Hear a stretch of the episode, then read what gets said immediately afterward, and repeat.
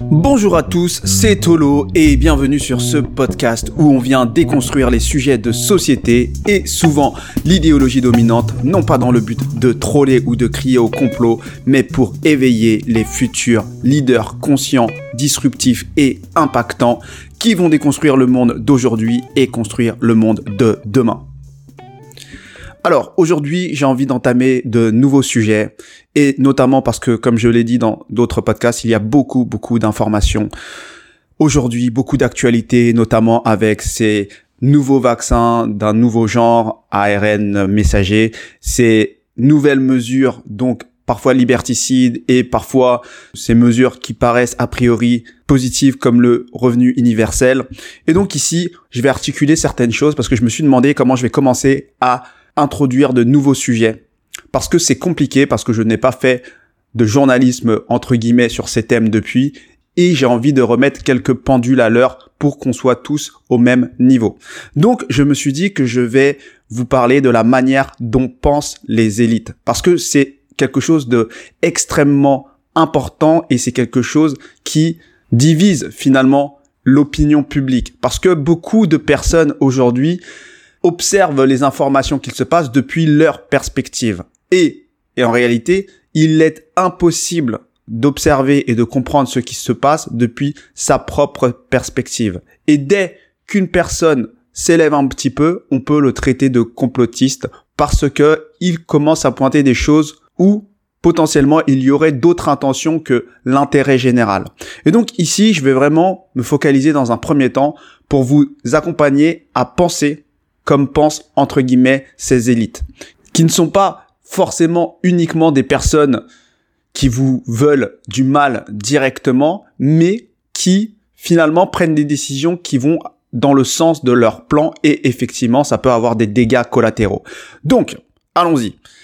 Comme je vous l'ai dit, une des choses très importantes, c'est le changement de perspective. Ce qui est très difficile pour les gens parce que, comme je l'ai dit dans un autre podcast, souvent nous sommes polarisés émotionnellement et nous voulons pas articuler les idées sur le plan mental qui peuvent aller à l'encontre de ce qu'on ressent. Donc, je vous invite à écouter mon podcast sur la polarisation émotionnelle que j'ai fait dans le cadre de l'affaire Marvel si vous voulez en savoir plus sur ce mécanisme-là. Tout ça pour dire que des personnes ne pourront pas comprendre la réalité au-delà de ce qu'elles ressentent. Et donc, elles ne pourront pas changer de perspective. Et ça, c'est fait volontairement par nos élites parce que elles nous déstructurent de base en nous coupant de certains socles humains universels comme la famille et comme la spiritualité, quelque chose de plus grand, qui est de l'ordre de l'esprit et donc de l'invisible et de la connexion entre guillemets à d'autres plans et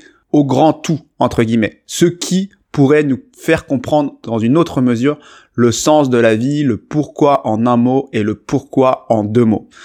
Donc aujourd'hui, nous avons d'un côté des élites qui nous déstructurent avec des mesures qui visent à détruire certains socles, et de l'autre côté, nous avons ces mêmes élites qui, elles, sont initiées à des savoirs ésotériques, occultes et qui comprennent donc le pourquoi en un mot et le pourquoi en deux mots de l'histoire de l'humanité dans son ensemble.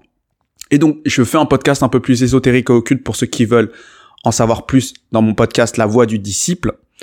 Mais ici, je vais en rester à l'aspect ingénierie sociale, économie sociétale et politique. Et donc, je précise tout ça parce que je fais toujours la même intro parce qu'ici, je ne peux pas m'adresser à tout le monde tout le monde n'aura pas cette sensibilité de changer de perspective pour penser comme ils pensent eux. Et c'est pour ça que je m'adresse à des leaders impactants, conscients et disruptifs. Parce que certaines personnes, c'est pas qu'elles ne veulent pas penser différemment, c'est littéralement qu'elles ne peuvent pas penser différemment.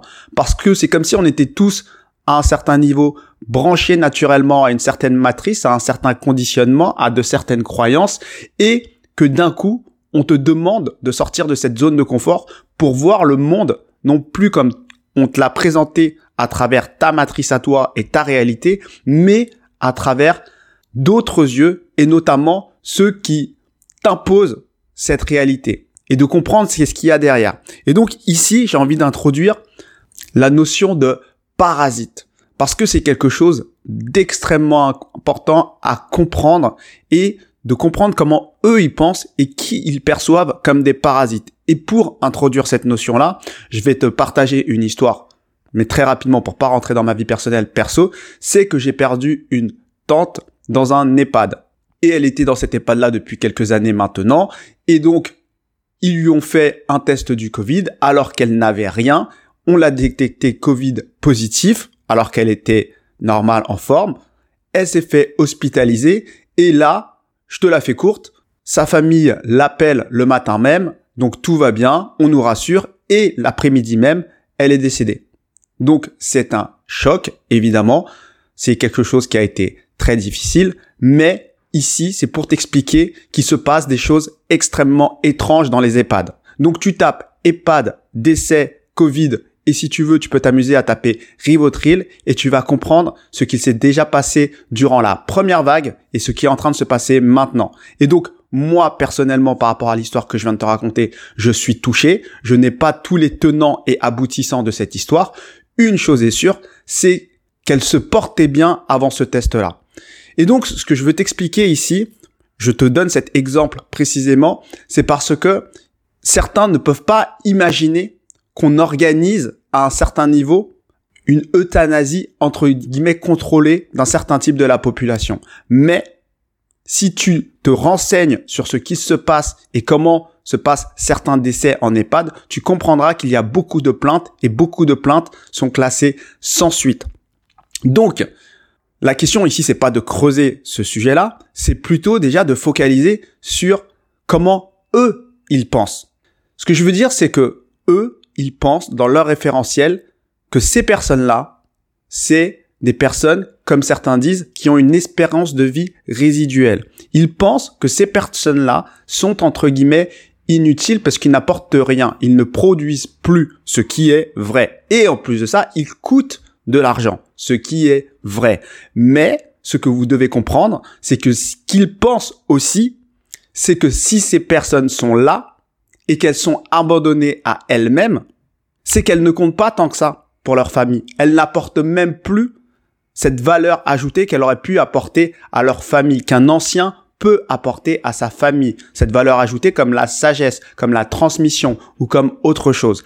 Donc eux, ce qu'ils se disent dans leur tête, c'est que si même leurs descendants ne les respectent pas et ont fait le choix quelque part à un certain niveau de s'en séparer, c'est que quelque part, ce n'est pas si important qu'elles disparaissent. Et ça, c'est quelque chose de très important à comprendre parce que là, je vous fais déplacer ce focus entre eux, ce qu'ils pensent, et nous, comment nous agissons. Parce que nous sommes dans une société où nous traitons les personnes âgées de cette manière-là. Nous mettons les personnes âgées dans des EHPAD, dans des maisons de retraite ou autres. Nous déléguons la gestion de nos personnes âgées parce que, selon nous, elle nous apporte plus de problèmes que d'avantages. Et ce que je dis là, c'est extrêmement violent, mais c'est une réalité. Pourquoi, dans notre société, nous ne gardons pas nos parents chez nous? Moi, je viens d'une autre culture, et dans ma culture, les EHPAD,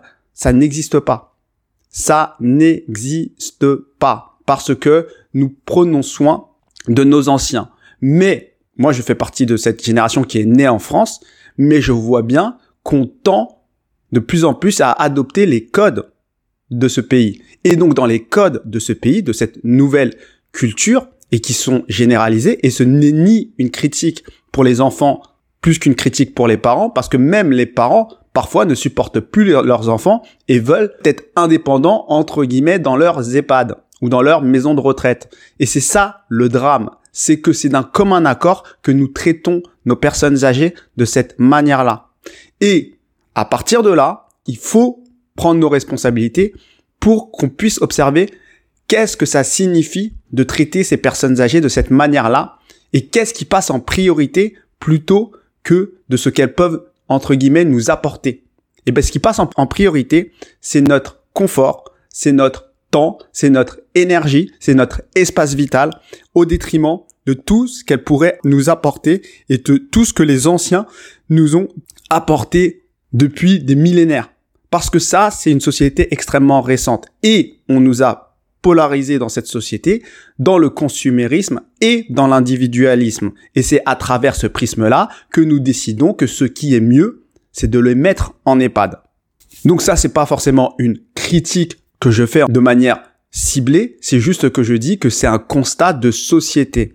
Et donc, les élites qui voient ça, qui voient comment les vieux, entre guillemets, deviennent et qui n'ont aucune place dans leur vie familiale et dans la société, parce que déjà leurs proches ne leur donnent pas cette place-là, et parce que eux non plus ne se sont pas donné cette place-là, ils ont été peut-être salariés et après, une fois qu'ils n'ont plus de travail, ils n'ont plus aucune passion ou aucun sens, et donc ils se laissent aller, et eh bien ces personnes-là nous renvoient simplement le mépris que nous avons pour nos anciens.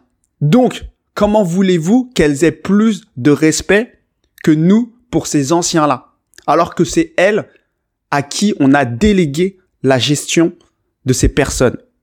C'est elles qui pensent le plan pour savoir comment garder ces personnes. Eh bien, à un moment, dans leur décision, ce qui est plus important dans des temps de crise comme aujourd'hui, entre sauver, entre guillemets, une personne jeune et sauver un petit vieux, et bien, ce qui est important aujourd'hui, c'est sauver, entre guillemets, une personne jeune. Parce que le vieux, à un certain niveau, est un parasite.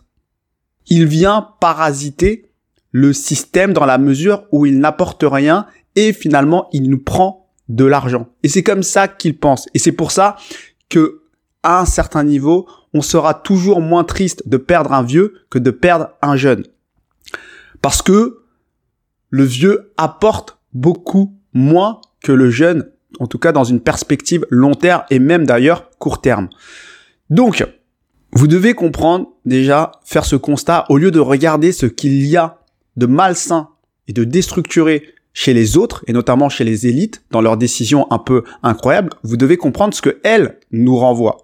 Parce que elles agissent sur le plan mental et de manière structurée, alors que nous, nous agissons d'un point de vue émotionnel et de manière complètement déstructurée. Nous n'avons plus de socle. Nous ne comprenons plus la place de nos ascendants ni de nos descendants. Et donc, d'ailleurs, ce qui est vrai pour les ascendants, à un autre niveau, c'est vrai pour les descendants et pour nos enfants, qui, aujourd'hui, deviennent de plus en plus des charges. C'est chiant de faire leur formation, c'est chiant de changer leur couche, à tel point que si on a les moyens, on délègue. Ce n'est plus un plaisir, parce que le plaisir est devenu uniquement personnel.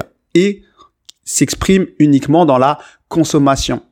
Et ça, c'est un prisme nouveau qu'il faut savoir qui a moins de 200 ans, mais c'est quelque chose qui reflète ce que nous sommes.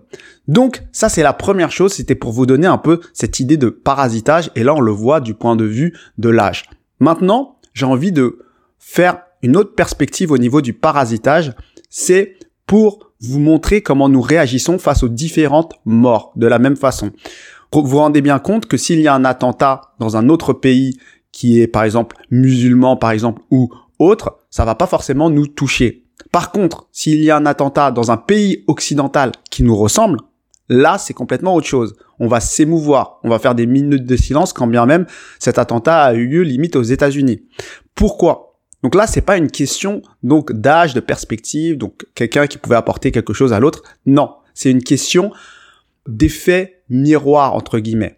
Une personne dont vous savez ce qu'elle aurait pu vivre ou qui ressemble de près ou de loin à votre mode de vie, par empathie, par effet miroir, vous allez être beaucoup plus touché qu'une personne d'une autre culture dont vous ne savez pas exactement ce qu'elle pouvait faire de ses journées et ce qu'elle pouvait, entre guillemets, apporter. Et ça, c'est quelque chose de naturel parce qu'on ne peut pas finalement s'émouvoir de toutes les morts. C'est pas possible. Il y a des morts tout le temps, à chaque minute, donc on peut pas s'émouvoir. Donc on va trier et on va se rendre compte que toutes les morts ne valent pas la même chose en fonction de ce que nous, on va projeter. Et ça, c'est extrêmement important de comprendre ça, c'est que même de notre point de vue, toutes les morts ne se valent pas. Par exemple, si une star comme Maradona qui est mort il y a pas longtemps, une star du foot meurt, tout le monde va s'émouvoir par rapport à ce qu'elle a apporté et notamment apporté dans la vie de chaque personne parce que elle a inspiré des personnes. Mais par contre, une même personne meurt même de la même culture, qui peut être le clochard d'en bas, tout le monde va s'en foutre parce qu'on ne sait pas ce qu'il a apporté. Et donc il y a vraiment cette notion dans la façon dont on va juger les personnes de ce qu'elles nous ont apporté. Et on est très centré de manière, on va dire, finalement individuelle, voire au niveau de notre société. Et il y a des personnes, vous devez comprendre, donc, qui n'apportent pas ou pas grand chose, ou moins. Et c'est comme ça. Et donc on va moins s'émouvoir de certaines morts ou de certains de certaines vies entre guillemets qui auront moins de sens. Et là où je vais vous amener et ce qui est très important de comprendre dans leur logique, c'est que un homme doit d'une part s'apporter à lui-même et grandir et d'autre part apporter aux autres en accomplissant quelque chose de plus grand qui le dépasse. Et ça c'est quelque chose que eux ils pensent donc ils ont leur plan un peu bizarre entre guillemets, voire pour ne pas dire malsain ou autre, mais dans leur logique, il apporte quelque chose. Il apporte quelque chose au groupe. Alors que d'autres sont tombés dans le conditionnement que eux ont construit et sont restés dans le côté très individualiste et jouisseur et consommateur. Mais en réalité, ils n'apportent rien.